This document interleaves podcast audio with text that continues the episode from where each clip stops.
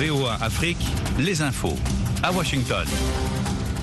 Vous écoutez VOA Afrique, il est 7h à Washington DC, 12h en temps universel. Rosine Mounezelo dans ce studio pour vous présenter ce bulletin d'information. Bonjour et bienvenue. La Guinée équatoriale organise dimanche des élections présidentielles, législatives, sénatoriales et municipales. À 80 ans, le président Teodoro Obiang Nguema Bassogo brigue un sixième mandat présidentiel. Il fera face à deux candidats, André et Sono Ondo, pour la convergence pour la démocratie sociale, seul parti d'opposition qui ne soit pas interdit, et Buenaventura Monsoui Asumu du parti Coalition sociale-démocrate, jusqu'alors allié au Parti démocrate de Guinée équatoriale au pouvoir et aux législatives. Au Nigeria, le choix des électeurs du Nord est devenu un enjeu stratégique trois mois avant l'élection présidentielle qui doit désigner un successeur au chef de l'État le 25 février prochain.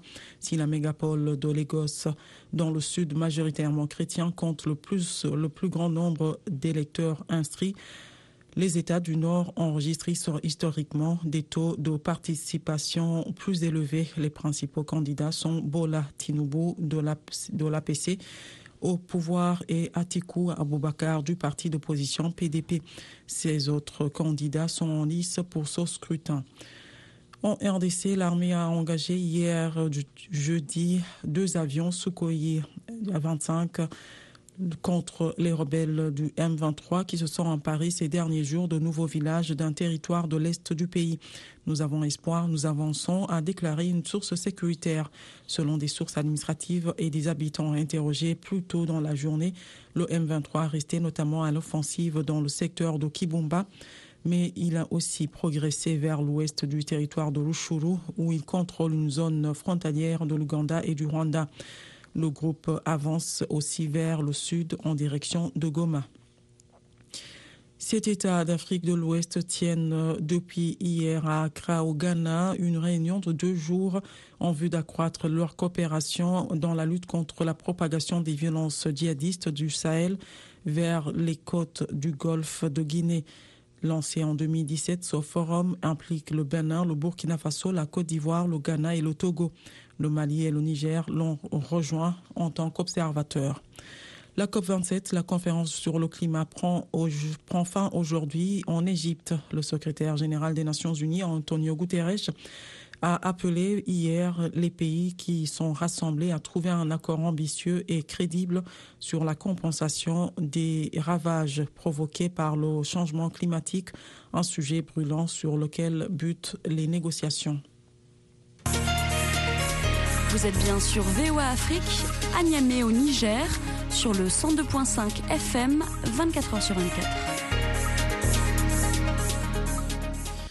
La démocrate Nancy Pelosi, première femme à présider la Chambre des représentants des des États-Unis, a déclaré hier qu'elle quittera la direction du parti lorsque les républicains prendront le contrôle de la Chambre en janvier pour laisser la place à une nouvelle génération de diriger le groupe parlementaire démocrate. Elle continuera par contre à représenter sa circonscription de San Francisco lors du prochain congrès et à saluer les résultats meilleurs que prévus des démocrates lors des élections de mi-mandat. La Corée du Nord a lancé vendredi un missile balistique intercontinental qui est tombé au large du Japon alors que Séoul, Tokyo et Washington s'attendent à un essai nucléaire imminent de la part de Pyongyang. La Corée du Nord répète les actes de provocation à une fréquence sans précédent. Nous réitérons avec force que c'est absolument inacceptable, a réagi pour sa part le Premier ministre japonais Fumio Kishida.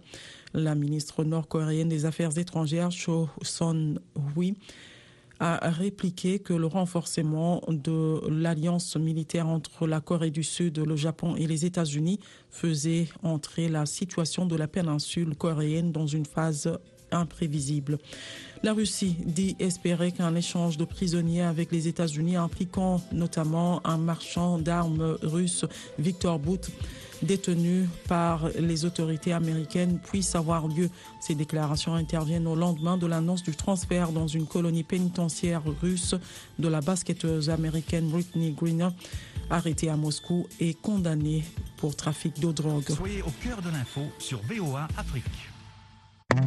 Musique et info pour chacun. VOA Afrique.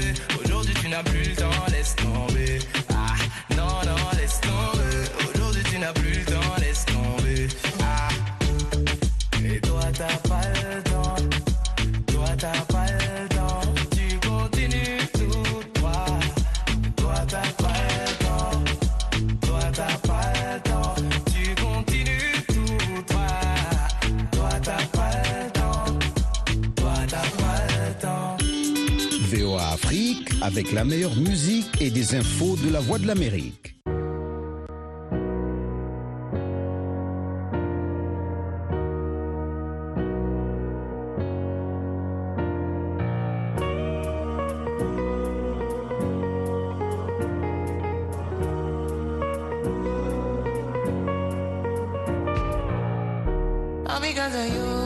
on the phone. Don't be when you do it to me. Oh no, no, no. I be on my business, shawty. But you be on my mind, shawty. Follow my, my honey,